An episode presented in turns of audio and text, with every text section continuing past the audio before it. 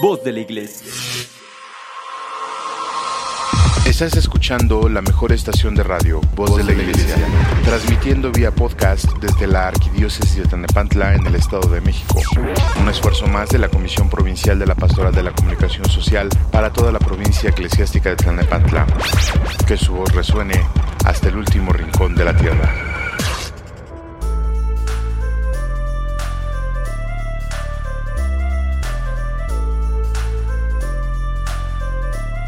Muy buenas tardes, estimado amigo, querida amiga, muchas gracias por estar con nosotros. Ya estamos dando inicio a este su programa favorito en la línea de la fe. Gracias por permitirnos llegar hasta su espacio y darnos estos minutos de su tiempo, de su valioso tiempo, en este viernes 26 de noviembre del año del Señor del 2021.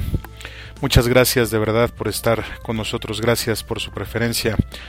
¿Qué le cuento, estimado Radio Escucha? Pues ya estamos terminando el onceavo mes de este año, de este 2021 que se está yendo bastante, o más bien dicho, mejor dicho, se fue bastante rápido, ya estamos básicamente a treinta y tantos días de concluirlo. Y hoy pues bueno vamos a, también a dar inicio con este programa y vamos a continuar con algunos de los temas que hemos venido tratando en las últimas semanas. Es bien interesante porque también ya en el próximo domingo estaremos celebrando nuestro primer domingo de Adviento eh, bueno, religiosamente hablando, eh, también terminamos o concluimos la semana pasada con el año litúrgico. Iniciamos con el año litúrgico eh, en el siglo C el próximo domingo, con el primer domingo de Adviento. Recuerde llevar sus coronas, sus velas para poder ser bendecidas y empezar este, esta espera, empezar este camino o que nos va a llevar a Belén eh, para poder eh, celebrar con gozo y con ánimo el nacimiento de nuestro Salvador, siempre dentro de nuestra fe. Yo le reitero las gracias y le reitero también eh, nuestras líneas de comunicación. puede usted escribirnos a nuestro buzón electrónico en la línea de la fe arroba gmail.com o puede dejarnos algún comentario en las cajas que están para eso en las redes sociales por donde transmitimos que es eh, Facebook. Eh, nos puede encontrar como arroba en la línea de la fe. En YouTube, en el canal de la diócesis de Tlanepantla. Y si prefiere, o si prefiere escucharnos en Spotify, también nos puede encontrar nada más como en la línea de la fe. Ya estamos transmitiendo por ahí. Pues como le decía, estimado Radio Escucha, vamos a continuar con los temas que hemos venido tratando a modo de ir cerrando, insisto, esta parte de la persona emocional que nos va a llevar todavía a lo que queda del año. Pero a modo de ir iniciando todo esto, pues le quiero comentar que hoy vamos a hablar un poco acerca de, la parte externa. En el programa pasado estábamos hablando de la, de la forma en cómo podíamos cambiar dejando de ser lo que somos o dejando de hacer lo que hacemos para transformar todo lo que somos o lo que tenemos en nuestro interior. Pero eh, también hablábamos ya en los segmentos finales el hecho de entender que hay cosas externas o impulsos externos que más de las veces también pueden cambiar nuestro interior porque no está bien cimentado, por así decirlo. En esta ocasión lo que vamos a hablar es acerca precisamente de eso, de las partes externas, de lo que vemos de forma externa, de lo que hacemos de forma externa, es decir, de lo que hacemos nosotros, que constituye, como ya decíamos, pues parte, mucha parte de nuestro ser, pero que al final es lo que nos va a dar presentación, por así decirlo, con las demás personas, es la que nos va a permitir establecer relaciones con las otras personas. Me estoy refiriendo concretamente a los hábitos que tenemos, a los hábitos que manejamos, a los hábitos eh, que nos vamos creando con el tiempo y que de alguna manera representan también todo lo que somos.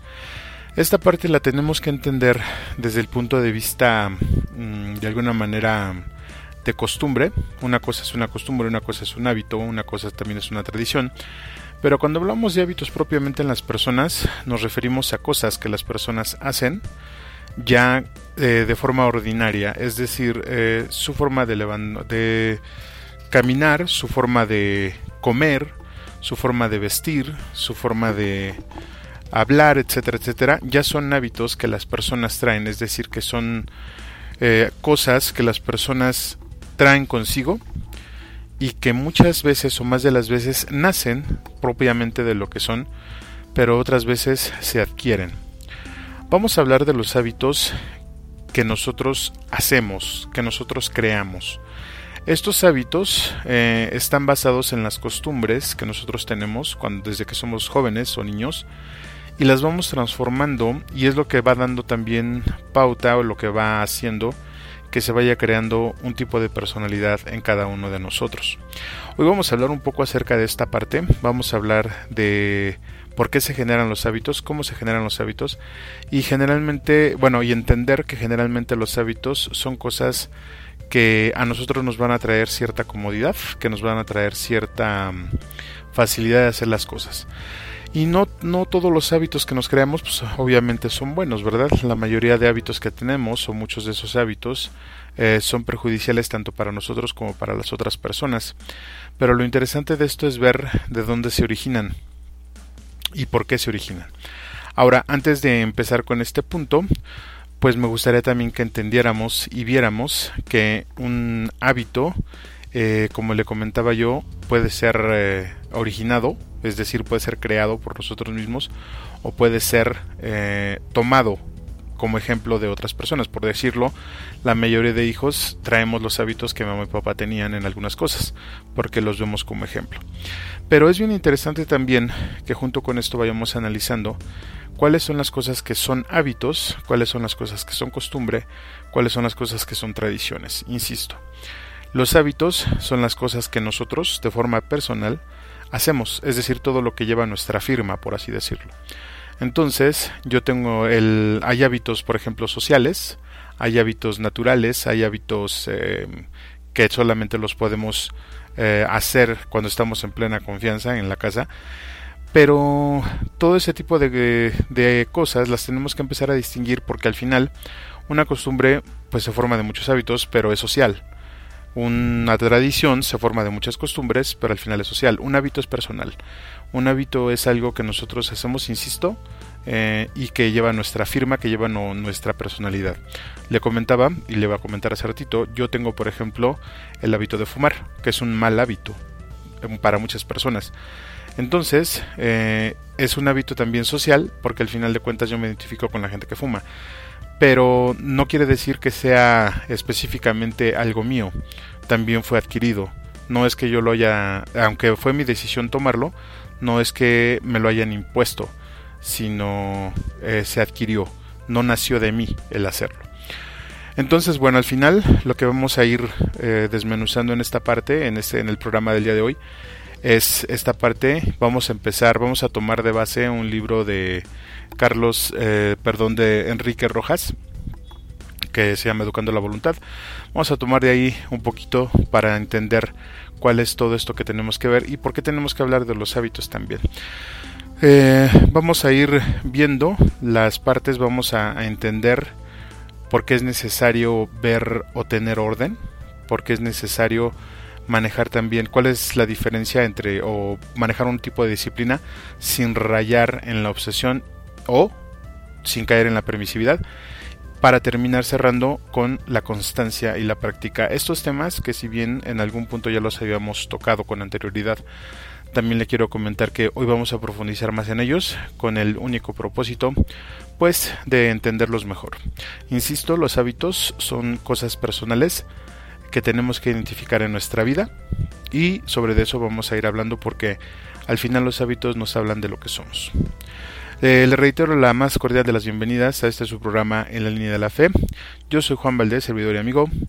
No se vaya porque nosotros ya estamos iniciando eh, este su programa en la línea de la fe por la mejor estación de radio Voz de la Iglesia y nosotros ya comenzamos. Vámonos. Consagración al Espíritu Santo del Padre Félix de Jesús Ruyer. Oh Espíritu Santo, recibe la consagración perfecta y absoluta de todo mi ser. Dígnate ser en adelante, en cada uno de los instantes de mi vida y en cada una de mis acciones, mi director, mi luz, mi guía, mi fuerza y el amor de mi corazón. Yo me abandono sin reservas a tus operaciones divinas y quiero ser siempre dócil a tus inspiraciones. Oh Espíritu Santo, transfórmame con María y en María, en Cristo Jesús, para gloria del Padre y salvación del mundo. Amén. Agradecemos tus comentarios y opiniones en nuestras redes sociales. Facebook, Arquidiócesis de Tlanepantla. Twitter, diócesis-tlane. Instagram, Arquidiócesis de Tlanepantla. O visita nuestra página www.tierradelmedio.org.mx. Nos da mucho gusto que sigas con nosotros. Continuamos en tu programa En la línea de la fe.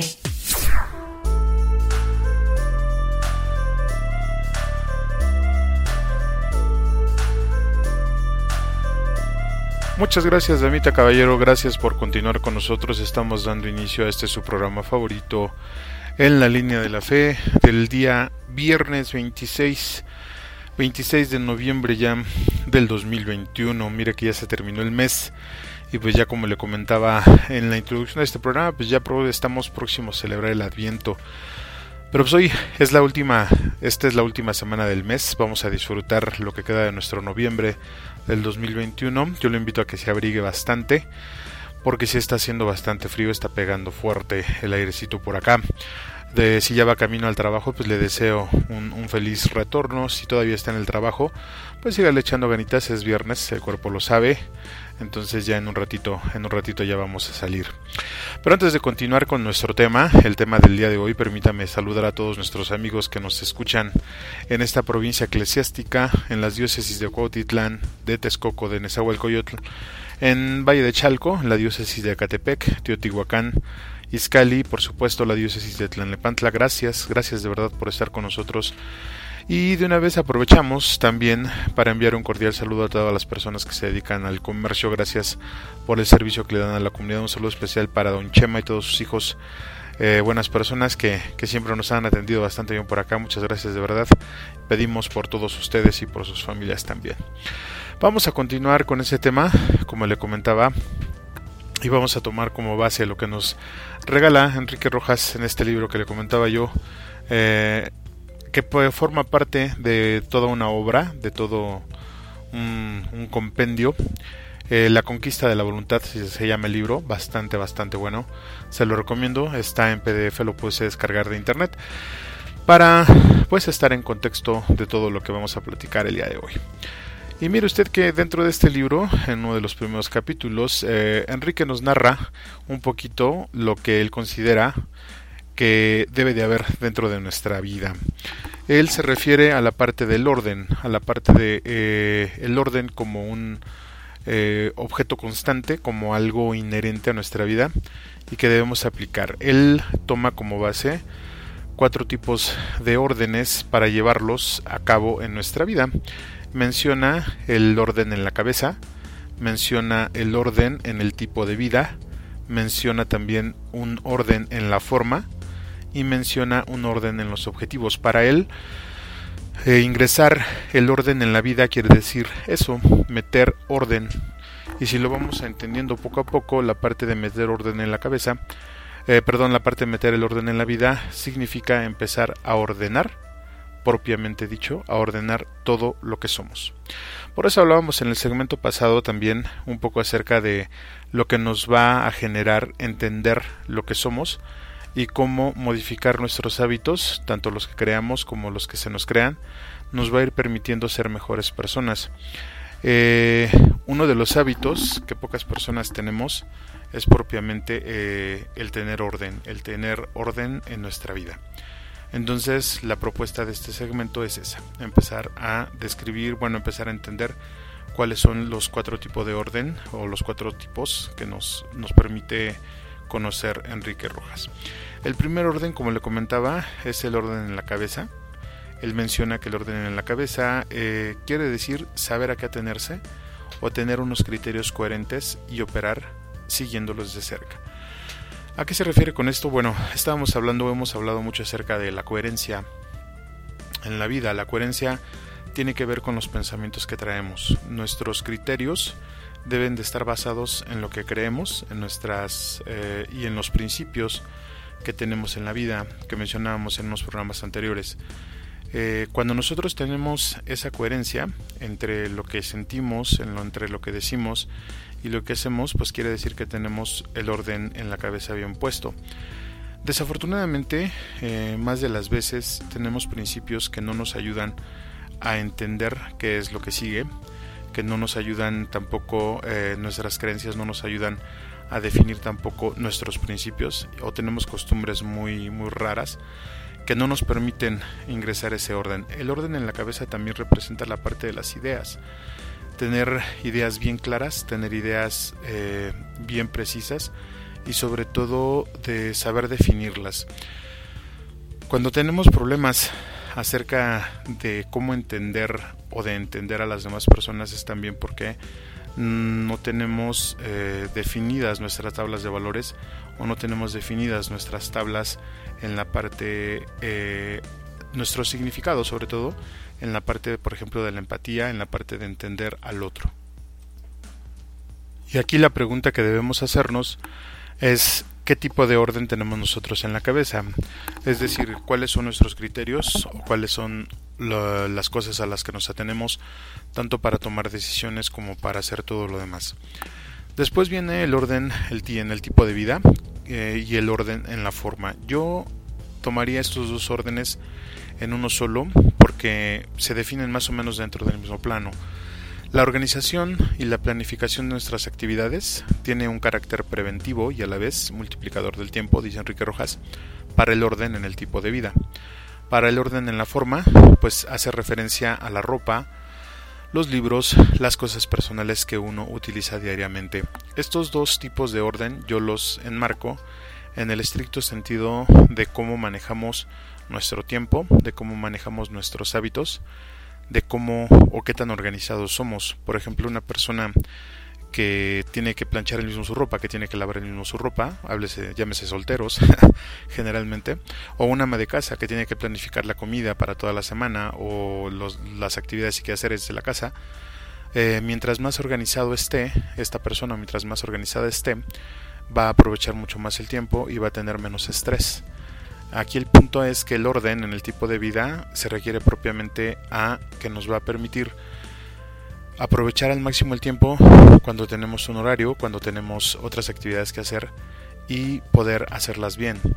Mientras que el orden en la forma es dentro de ese, del, tipo de vida, pero nos va a permitir entender, eh, nos va a permitir ingresar eh, orden para que tengamos nuestra ropa eh, bien acomodada, por ejemplo, los libros que leemos que sean del tipo que, que tenemos de acuerdo al orden en la cabeza y que las cosas personales que uno utiliza diariamente pues se puedan tener a la mano y no estén no sean distractores de, nuestro tiempo ni nos quiten tiempo al momento de querer eh, o de estarlas buscando. No sé si le ha pasado que algunas veces por dejar las llaves donde sea las anda uno buscando y se tarda dos horas en encontrarlas no Propiamente el orden en el tipo de vida también se refiere a que debemos de entender que el tiempo que tenemos es el recurso más valioso que tenemos en nuestra vida y no debemos de desperdiciarlo en cosas que ni siquiera eh, nos, que no nos van a dejar nada, ¿no? Mientras más organizados estemos, vamos a estar mucho mejor también y vamos a saber aprovechar mucho mejor nuestro tiempo.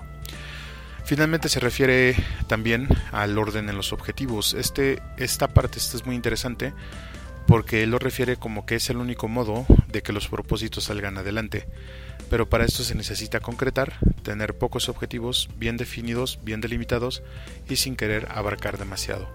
Esto nos pasa a la mayoría de personas, es un mal hábito también que queremos abarcar mucho y, apretar, y apretamos poco al final. Tenemos que empezar a ver que nuestro, nuestros objetivos tienen que estar jerárquicos forzosamente. Él se refiere al orden en los objetivos en ese, en ese punto, donde especifica que los propósitos tienen que ser de menor a mayor y tienen que irse dando con el tiempo y tienen que ir aprendiendo, tiene que irse aprendiendo de ellos para poder mejorar el siguiente objetivo. Por eso menciona que tienen que ser pocos, que tienen que estar delimitados, es decir, cuando se refiere a estar delimitados nos está invitando a que nuestros objetivos cuando los planeemos, ahora que ya se acerca esto de la, de la eh, lista que hacemos todos los, los primeros días de, enero, eh, eh, ahí podemos poner en práctica esta parte. De hecho, vamos a tener un programa especial también para eso. Y podemos agregar a esos objetivos una calidad. Cuando nosotros hacemos o tenemos objetivos bien concretos y bien delimitados, son objetivos que van a tener calidad, son objetivos que van a tener un significado real y que nos van a llevar eh, a hacer grandes cosas. Estas cuatro o estos cuatro tipos de tipos de órdenes de orden que menciona Enrique Rojas nos van a ayudar a nosotros a identificar nuestros hábitos y empezar a modificarlos. El hábito, por ejemplo, de los pensamientos, el hábito de empezar a controlar nuestro pensamiento tiene que empezar a practicarse pues de forma básicamente inmediata, pero eso lo vamos a lograr siempre, siempre que tengamos una, una fuerte base atrás de conocimiento y de buen conocimiento sobre todo. Como le decía, el orden en el tipo de vida y el orden en la forma va a ser aquel, todo aquel orden que nosotros tenemos que implementar en relación también a nuestra persona, a nuestra presentación, en relación con los demás. Mientras que el orden en los objetivos, pues como ya le mencionaba, es el resultado de los tres órdenes anteriores, ¿no? Si logramos tener orden en este tipo de cosas que pudieran resultar a veces simples, pues vamos a lograr tener objetivos bien claros, bien definidos para poder seguir adelante. Esto es hablando desde el punto de vista de que le decía yo de cómo podemos cambiar nuestra forma de ser. Uno de, las primeros, de los primeros factores que tenemos que empezar a modificar es este. El primer cambio que tendríamos que hacer en nuestra vida es empezar a ingresar el orden en la misma para poder desplantarnos y despegar de ahí. ¿Qué le parece si nos quedamos con esto? Mientras yo le invito a que vayamos a un corte musical muy pero muy breve. Y enseguida regresamos. Yo soy Juan Valdés y usted está en su programa favorito en la línea de la fe. No le cambie que ya regresamos.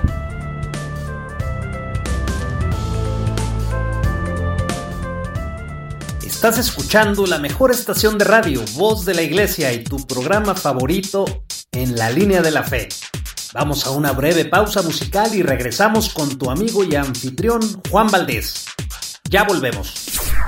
Nos da mucho gusto que sigas con nosotros. Continuamos en tu programa favorito, en la línea de la fe.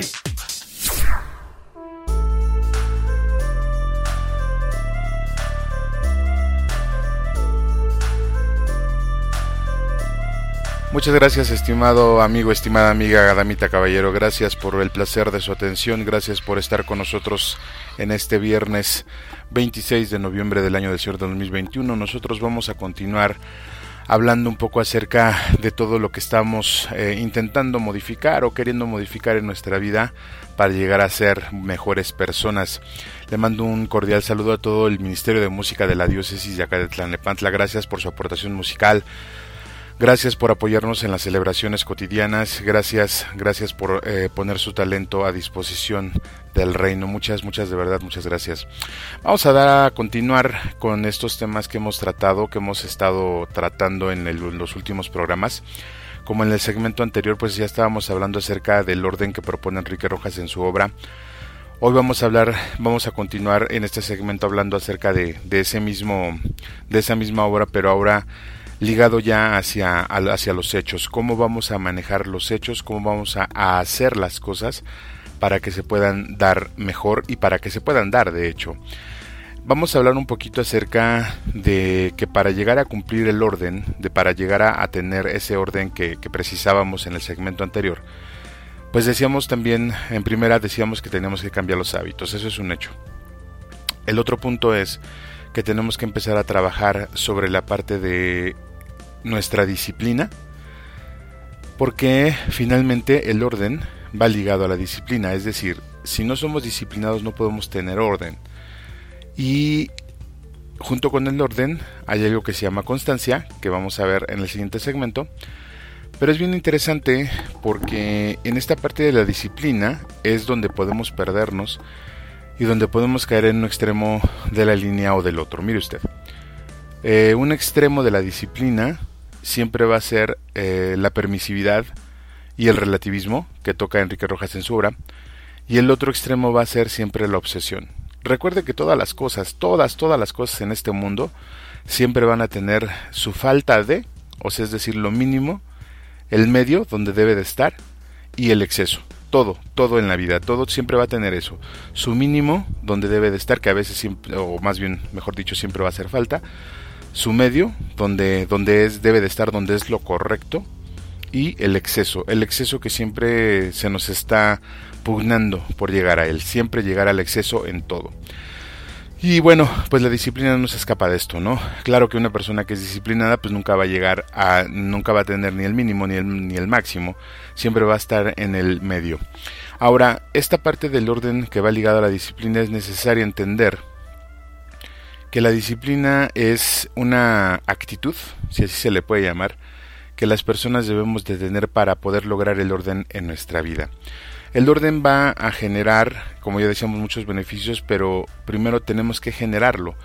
Es decir, primero tenemos que ser eh, disciplinados y después de ser disciplinados tenemos que ser constantes. ¿La disciplina qué es? Bueno, en palabras llanas, la disciplina podemos decir que es hacer las cosas como se deben de hacer en el momento que se deben de hacer. Nada más.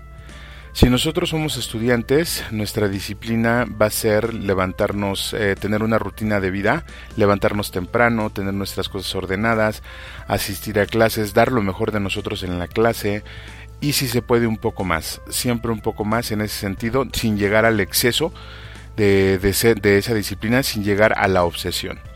Cuando nosotros empezamos a trabajar esto en nuestra vida, nosotros empezamos a, ver que va, empezamos a meter un orden, como el orden al que se refería o al que se refiere Enrique Rojas cuando habla acerca del orden en el tipo de la forma, ¿no? En el orden en la forma, cuando decía, bueno, es que yo tengo que acomodar mis libros, tengo, tengo que acomodar mi ropa, etcétera.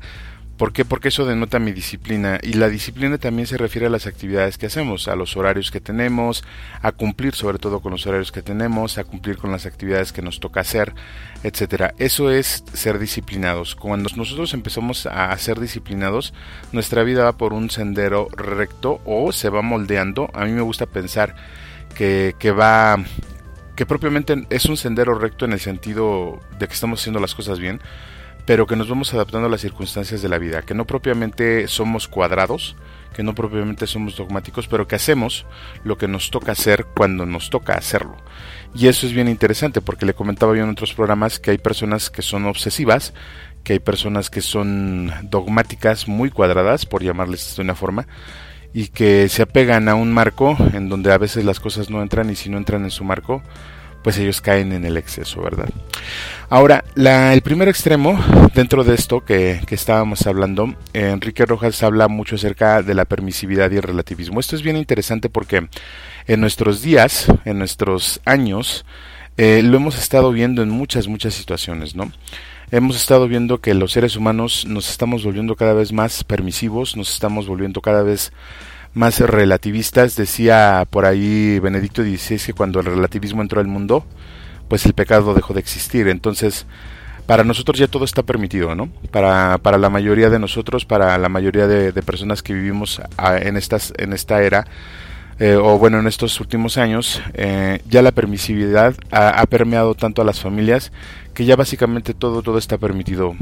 Eh, y de alguna manera, si nos ponemos a analizar, las cosas como son, las cosas que decíamos en algún momento, eh, se tienen que ingresar a ese orden para que no se salgan, porque al final de cuentas, si se salen, resultamos ser como una planta que crecemos de forma silvestre, ¿no? Eh, eso lo habla eh, en un fragmento de su obra, si me permite. dice, permisividad significa que no debe haber prohibiciones ni territorios vedados, ni impedimentos que frenen la realización personal, ya que todo depende del criterio subjetivo de cada uno. Por eso, nada es bueno ni malo. Esta se sustenta sobre una tolerancia absoluta, dando casi todo por válido y ilícito, con tal de que a esa instancia subjetiva le parezca bien. O sea, imagínese usted que Enrique Rojas nos está diciendo que, que la persona, aquella persona que considera que es correcto, eh, que para esta persona le hace sentir bien, mejor dicho, le hace sentir bien tener cierta actitud frente a los demás, pues los demás tenemos que aguantar eh, que esa persona esté así porque e, ella se siente bien. Yo no sé qué tan bueno, qué tan malo sea, yo se lo digo a título personal. Eh, creo que cuando nosotros nos damos permiso en todo, es cuando empezamos a decaer.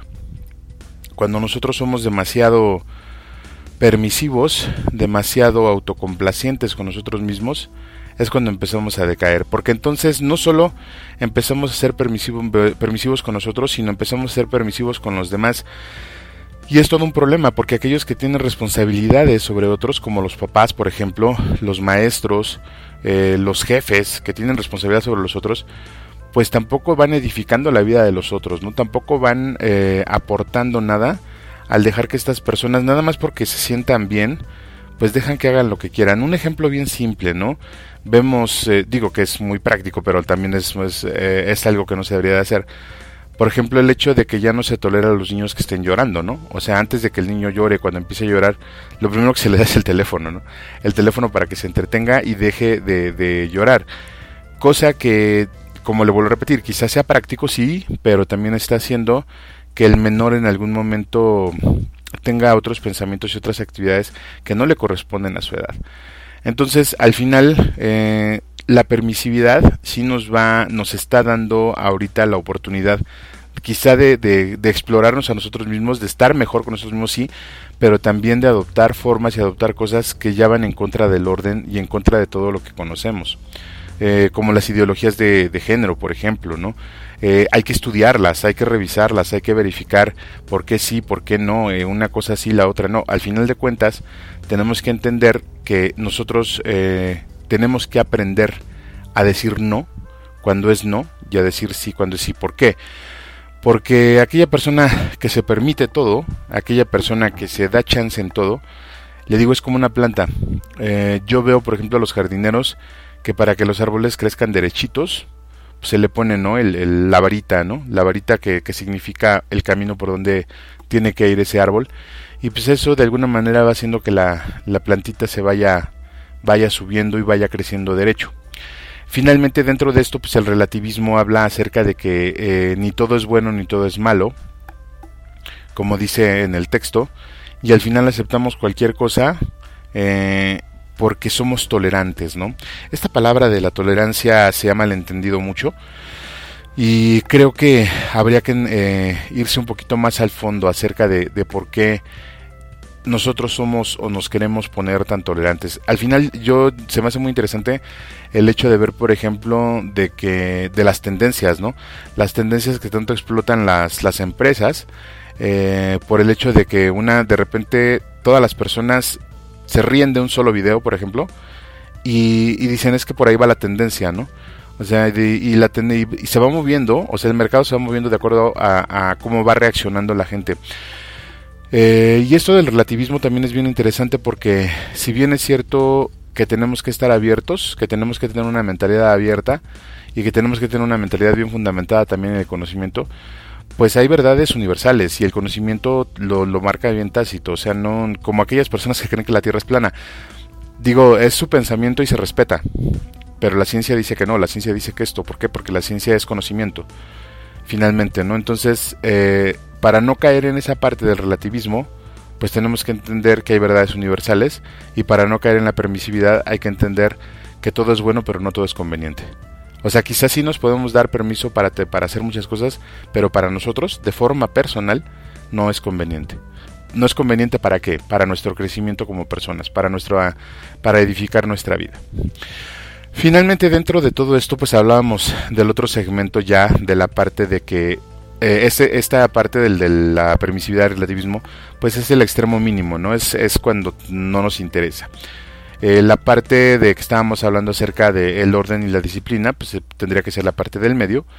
Y la obsesión, como el exceso en la disciplina o dentro de la disciplina, es cuando estamos hablando de el, el otro extremo de la línea, no la otra cara de la moneda. Como le decía yo, hay personas que son disciplinadas y que se alaba y que se aprecia su, su disciplina, pero que llega un momento en que esa disciplina ya no la pueden romper. O sea, llega un momento en que es necesario, por las circunstancias que se dan a su alrededor, que es necesario romper esa disciplina o a lo mejor cambiarla, y ya no pueden porque están demasiado obsesionadas con esa disciplina. Y esa parte es la que no debemos de dejar que suceda, porque si sucede, entonces nos estamos volviendo intolerantes, nos estamos volviendo dogmáticos. La palabra dogma quiere decir eh, regla. Entonces nos estamos volviendo muy, muy eh, cuadrados en algún momento. y no permitimos que nada pase. Ahora, la disciplina también tiene estragos, trae estragos físicos. Eh, veo algunas personas que son extremadamente disciplinadas en su, en su cuerpo, en su forma, en su alimento, por ejemplo. Y también me ha tocado ver cómo sufren, me ha tocado ver cómo eh, padecen incluso enfermedades por el hecho de llevar una dieta. Eh, decía por ahí un amigo, dice es que yo no, no, no veo personas que lleven que sean, bueno, que se vean sonrientes y que se vean felices con su dieta, o sea, como que siempre es una, un sufrimiento, ¿no? Pero al final, yo no lo sé, digo, yo no, no, no soy fan de las dietas, pero uh, sí soy fan de tratar de comer bien, de tratar de comer lo, lo que necesito comer sin caer en los excesos o tratar de no caer en los excesos. Pero al final, uh, esta parte de la obsesión en la disciplina nos habla o nos deja muy en claro que la obsesión siempre va a estar presente en todo. Eh, incluso le decía yo en, algunas cosas hasta donde no deberíamos o donde pensamos que no existe la obsesión, eh, como la religión por ejemplo, hasta ahí llega la obsesión también, ¿no? Entonces tenemos que tener cuidado, tenemos que hacer un análisis, tenemos que empezar a ver dónde estamos parados ahorita y como le digo, si queremos empezar a, a llevar nuestra vida hacia un orden productivo, hacia un, una disciplina productiva y hacia ser, el ser mejores personas, porque al final yo creo que es lo que todos buscamos a través de diferentes medios, pero todo lo buscamos, pues empezar a analizar dónde estamos, qué es lo que queremos, cómo lo queremos, y empezar a ver si somos demasiado permisivos en nuestra vida o somos demasiado obsesivos. Porque recordemos que el justo medio siempre va a estar ahí, ¿no? El justo medio es donde vamos a estar bien, donde nos vamos a mover, es nuestro terreno, donde vamos a poder expresarnos y donde vamos a poder estar bien. Eh, no caer en la permisividad, revisar esa parte de la tolerancia, por qué sí, por qué no, revisar la parte de la disciplina, que en qué me va a ayudar ser disciplinado y así y bajo qué objetivo y luego empezar a aplicar todo lo demás. Esto también nos va a ayudar a empezar a modificar nuestros hábitos. Una persona que no es disciplinada, pues le va a ser muy muy difícil modificar sus hábitos. Por lo que la idea y la intención pues es empezar a modificar los hábitos, pero primero empezar a orientar nuestra disciplina hacia un orden que vaya edificando nuestra vida. ¿Qué le parece si nos quedamos con esto? Lo masticamos un poquito, lo, relacionamos un poquito con lo, tenemos, con lo que tenemos en nuestra vida y posteriormente pues empezamos, si usted así lo desea, a hacer los cambios que se requieren. Vamos a un corte musical muy muy breve. Yo soy Juan Valdés, amigo y servidor. No se vaya, está, está usted escuchando la mejor estación de radio voz de la iglesia en su programa favorito, En la línea de la fe. Ya volvemos.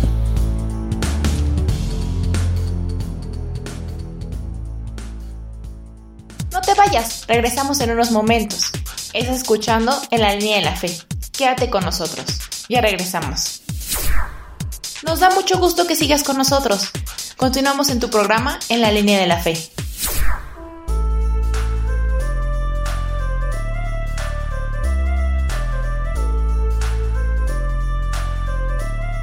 Pues ya estamos de regreso, David Caballero. Muchas gracias por su preferencia, gracias por continuar con nosotros. Estamos iniciando ya el segmento final de nuestro programa del día de hoy. Muchas gracias nuevamente por estar aquí, gracias por permitirnos llegar hasta su espacio y regalarnos unos minutos para compartir estas ideas. Le reitero nuestras vías de comunicación. Puede dejarnos un comentario en las cajas de texto que tienen nuestras redes sociales por donde estamos transmitiendo. En Facebook, en YouTube también lo puede usted hacer. Eh, o enviarnos un correo a nuestro buzón electrónico eh, en la línea de la fe gmail.com. Ahí lo vamos a estar recibiendo y podemos seguir platicando eh, sobre estos temas que la verdad están bastante pero bastante interesantes. Le agradezco mucho sus comentarios y le agradezco mucho también que nos escuche si usted lo prefiere por Spotify. Ahí nos puede encontrar como en la línea de la fe. Están los programas de la temporada anterior y también en YouTube puede encontrar programas de la temporada anterior y los otros programas que ya hemos estado transmitiendo. Nuevamente muchas gracias por su preferencia. Vamos a dar, a, dar inicio, bueno, vamos a continuar con nuestro segmento, último segmento de este programa, donde vamos a hablar también de una de las, de las herramientas prácticas que nos van a ayudar a concretar lo que hemos venido platicando en los segmentos anteriores. Ya hablamos acerca del orden, estábamos hablando también acerca de la disciplina, estábamos hablando acerca de cómo empezar a modificar esos hábitos, pero hay muchas personas, o habemos muchas personas, que al final nos hacemos la gran pregunta, cómo llegar a eso, cómo empezar a modificar esa parte de nuestra vida. Y esto es bien simple, mire, eh, bueno, entre comillas, digo, la verdad es que no hay nada simple en la vida. Lo, por más simple que nosotros pensemos que, sean, que son las cosas, la verdad es que a veces son extremadamente complejas. Pero dentro de esto, dentro de mm, los cambios o los hábitos que queremos mejorar o que queremos cambiar en nuestra vida, siempre tiene que haber dos herramientas importantes, dos actividades importantes. Una es la constancia, que va muy, pero muy pegadita con la práctica, le reitero, la constancia y la práctica. Eh, hay culturas, culturas en, nuestro planeta, donde la práctica de las cosas eh, es un constante hacer. Y constancia significa eso, no dejar de hacer las cosas sin rayar como ya decíamos en la obsesión. El hecho, por ejemplo, de los tratamientos médicos. Eh, los tratamientos médicos se deben de llevar como lo indica el médico para que cumplan su función. Esa es una constancia. Y como le mencionaba, en algunas culturas esta parte de la constancia y la práctica, pues básicamente es eh, su estado natural. Es decir, todos los días lo practican, todos los días lo hacen. O al menos así se ve. Eh, estamos hablando, por ejemplo, de las culturas orientales, ¿no? Eh, cuando nosotros vemos eh, películas, digo, no tenemos a lo mejor el, el alcance al alcance de otro medio, pero también hay muchos libros, hay mucha historia acerca de cómo cuando practicamos nosotros alguna actividad y la practicamos de forma constante, es cuando nosotros empezamos a descubrir que podemos hacer, que podemos ser hábiles en esa, en esa actividad. Veamos a los deportistas. Muchos deportistas eh, sí tienen talentos natos eh, o tienen, tienen de alguna manera traen, traen esos talentos. Pero lo que realmente los hace buenos es la práctica y la constancia. Es decir, no dejan de practicar lo que hacen. Si usted, por ejemplo, le gustara leer, eh, usted constantemente estuviera leyendo y cada vez que va a leer tendría que mejorar lo que está haciendo. ¿Y esto en qué nos va a ayudar? Bueno, pues es muy simple. La constancia va a permitir que también tengamos disciplina. No es que hagamos costumbre, sino que seamos, la constancia nos va a hacer personas confiables, porque de alguna u otra manera vamos a estar haciendo las cosas conforme las tenemos que estar haciendo, todos los días, todos los días. Y la práctica nos va a hacer mejores en lo que somos. Si nosotros practicamos todos los días lo que estamos haciendo, la actividad que nos toca hacer, la vamos a ir perfeccionando. Esa es una de las, por ejemplo, de los principios culturales que tenía la cultura japonesa o tiene. Eh, hay una película que se llama El último samurái, incluso donde, donde narran en un cachito de esa película que dice que él se pasaba viendo cómo las personas de la aldea practicaban todos los días la misma actividad en busca de la perfección. Y esto se debe a que cada vez que nosotros hacemos una actividad solemos hacerla diferente. Es decir, tenemos diferentes escenarios de la misma actividad. Entonces, cuando nosotros estamos en una práctica constante, hacemos todos los escenarios posibles de esa actividad y es conforme vamos adquiriendo una destreza que nos va a ayudar al rato a enfrentarnos a cualquier cosa dentro de esa actividad. Digo, por un ejemplo obvio, por poner un ejemplo obvio, se me viene a la, cabeza un boxeador, vamos a decirlo, ¿no? Un boxeador tiene que estudiar todas las técnicas de boxeo para que cuando se enfrente a un rival, X rival, pueda aplicar la técnica que él decida de acuerdo al rival que le manden. Eh, lo mismo pasa, digamos, con un programador de computadoras. Un programador de computadoras, mientras más expertise tenga en el lenguaje de programación que practica, pues va, va a hacer sus desarrollos mucho más rápido. Un músico, ¿no? Eh, el hecho de que una persona eh, practique todos los días un instrumento y lo vaya mejorando y lo vaya mejorando y vaya caminando sobre esa práctica, sobre ese, ese conocimiento, pues lo va a ir haciendo mejor y con los años, con el paso del tiempo se va a convertir en un maestro. Por eso bien dice el dicho, ¿no? La práctica hace al maestro. Finalmente, la práctica también nos va a dar a nosotros, la práctica y la constancia nos van a dar a nosotros esas chispitas de las que hablábamos en segmentos pasados en programas anteriores, la felicidad. Cuando nosotros aprendemos a hacer las cosas y las hacemos bien, pues va a haber poca frustración. Y la frustración es el enemigo de la constancia y la práctica. Cuando nosotros eh, estamos practicando una actividad y no somos constantes, lo primero que llega es la frustración. Y la frustración nos va a hacer que empecemos a dejar las cosas y que empecemos a tomar pensamientos como que no, pues yo no soy bueno para esto, no, yo no sirvo, no, pues este a mí me falta mucho, etcétera, etcétera. Tenía un maestro que nos decía, no digan no soy, mejor digan aún no lo soy. ¿Por qué? Porque estás en una práctica constante, ¿no? Y yo creo que también dentro de esto, para no caer en la obsesión, es justo decir que al final nadie va a llegar a un punto donde sea exactamente el experto. Porque para abarcar todos esos escenarios de las cosas que le mencionaba, pues yo creo que toda una vida no alcanzaría, ¿no? Por ejemplo, el fútbol. A mí se me ocurre, veo, veo personas como Maradona, Pelé, eh, el mismo Messi ahorita, ¿no? Por ejemplo, que son personas que tienen muchos, mucho talento, pero al final de cuentas cada uno tiene su estilo diferente. Por ejemplo, Messi no tiene el estilo que tiene Maradona. A lo mejor es mejor al Messi que Maradona, pero eh, nunca va a lograr tener todos los escenarios que hizo Maradona, ni Maradona los que tuvo Pelé o Pelé los que tuvo, etcétera. Es decir, cada persona tiene sus propias habilidades y sus propias prácticas y va a aplicar las actividades dentro de sus propios escenarios. Cuando hablo de escenarios me refiero a mm, oportunidades, a diferentes formas de hacer las cosas, ¿no? Entonces, si al final de cuentas nosotros empezamos a practicar esto, o lo llevamos, mejor dicho, a nuestra vida, y empezamos a tener esa constancia y esa práctica, como le mencionaba, la frustración eh, se va a presentar mucho tiempo después. Digo, no, no es que no se vaya a presentar jamás. En algún momento, pues también por eso reza el dicho que, eh, que dice que hasta el mejor cazador se la va la liebre.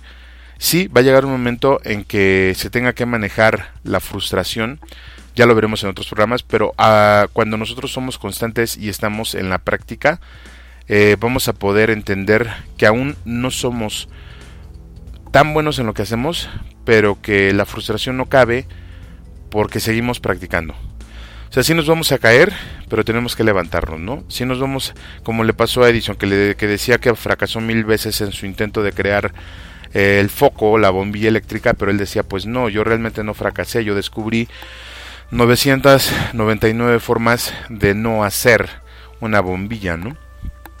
O, de hacerla, pero que no resultaron y al final de cuentas la número 1000 fue la que resultó.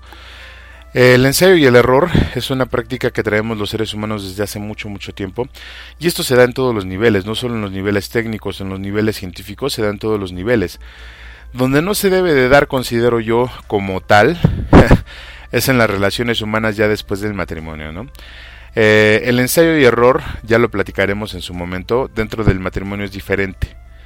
El ensayo y error dentro de las, de las relaciones humanas es diferente. O sea, no podemos desperdiciar, no podemos ensayar con una persona y después desperdiciarla. No funciona así. Ahí funciona de otra manera, pero al final el principio es el mismo. Entonces, para ir cerrando este tema, estimado Radio Escucha, le comento.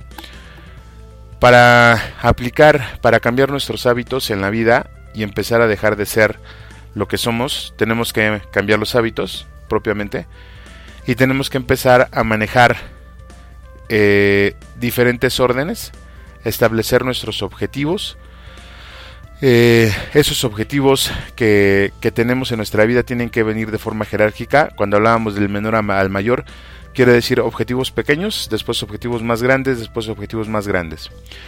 Después que estábamos hablando también acerca de la permisividad y el relativismo, ver hasta dónde nos permitimos nosotros las cosas, ver qué tanto nos, eh, pues, nos damos chance y ver qué tan obsesivos somos en esas cosas también que queremos hacer o que o hasta donde queremos llegar y finalmente para poder hacer los cambios necesarios utilizar la herramienta de la constancia y la práctica. Si empezamos nosotros a utilizar estas herramientas, lo que nos va a suceder es que vamos a empezar a ser personas productivas, personas felices y sobre todo si tenemos personas a nuestro cargo, como el caso de los padres de familia, con la constancia y la práctica, siempre siempre vamos a dar un buen ejemplo de todo lo que hacemos en nuestra vida.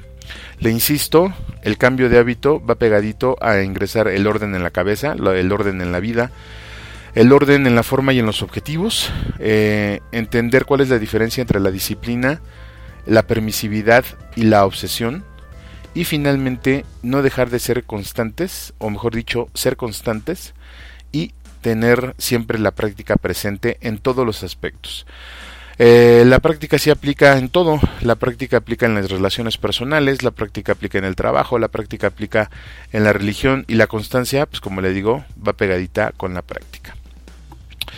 Pues ojalá que estos comentarios le ayuden, estimado redescucha, un poquito a, no sé, a lo mejor no es que estemos pidiendo que, usted cambie o que eh, haga que cambien las otras personas, pero consideramos finalmente que son herramientas que nos pueden dar pauta para hacer de nuestra vida algo mejor y más edificante. Sobre todo, como le comentaba, porque el hecho de no tener este tipo de cosas en la vida, pues hace que suframos. Y que suframos a lo menso, porque al final tampoco es que seamos mártires. Eh, digo, un mártir sufre y se santifica, pero nosotros sufrimos y ni nos santificamos. Y es todo un problema, ¿no? Porque dice el dicho por ahí que el menso ni de Dios goza. Y bueno, no es, no es la palabra menso, pero si lo digo abiertamente, nos sacan de la radio. Entonces, pues usted ya se lo sabe, ¿no? El que es menso ni de Dios goza. Entonces hay que ser constantes, hay que ser prácticos, hay que tener orden, hay que ser disciplinados para poder gozar de todo lo demás. Analícelo, chéquelo y digo, pues quizá, quizá todo esto que le estoy comentando pueda dejarle, dejarle algo bueno. Le agradezco mucho de verdad el deleite de su compañía. Le doy gracias por estos minutos que nos ha regalado y pues eh, por el momento de mi parte es todo. Le deseo que tenga un excelente, pero de verdad un excelente fin de semana. Pásesela bien con la familia. Hay que abrigarse porque sigue haciendo frío. Y pues nosotros nos vemos la siguiente semana, misma hora, mismo canal, viernes 5 de la tarde. Yo estaré por aquí, su amigo y servidor Juan Valdés. Le agradezco mucho su preferencia en este su programa favorito en la línea de la fe. Como en cada emisión también le agradezco al equipo de comunicaciones de la diócesis que hacen posible que este programa salga al aire, a Jessica y a Oscar en el diseño, a César en sistemas, al buen Chuy en la administración, a Raúl y a José María en los medios, al padre José Luis, gracias por, por darnos la oportunidad, y a nuestro staff de este lado, Gustavo Pérez, Lupita Martínez Aracamacho, nuestro equipo editorial, al profesor Herrera, Daniela Reséndiz y al Ministerio de Música de la zona por la contribución musical y a nuestro editor de medio tiempo, Víctor Generito Valdés, gracias por todo el soporte y todo el apoyo, y a todas las personas que hacen posible que este programa esté al aire. De verdad, muchas, pero muchas gracias. Le reitero, yo soy Juan Valdés y le agradezco el deleite de su compañía. Muchas gracias por todo y que tenga usted un excelente, pero de verdad, de verdad, de verdad, y escúchame bien, un excelente fin de semana. Hasta la próxima.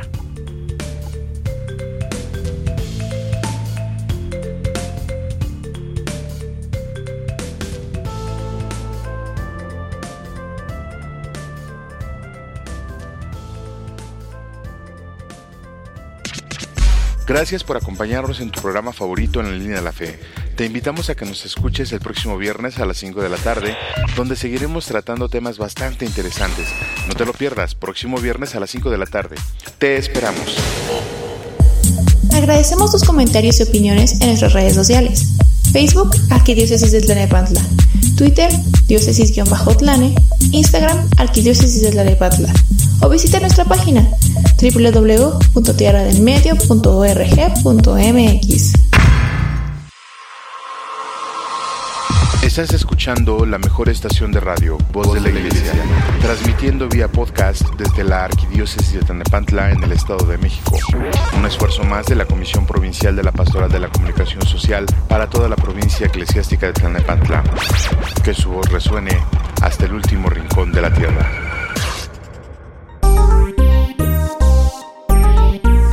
Voz de la Iglesia.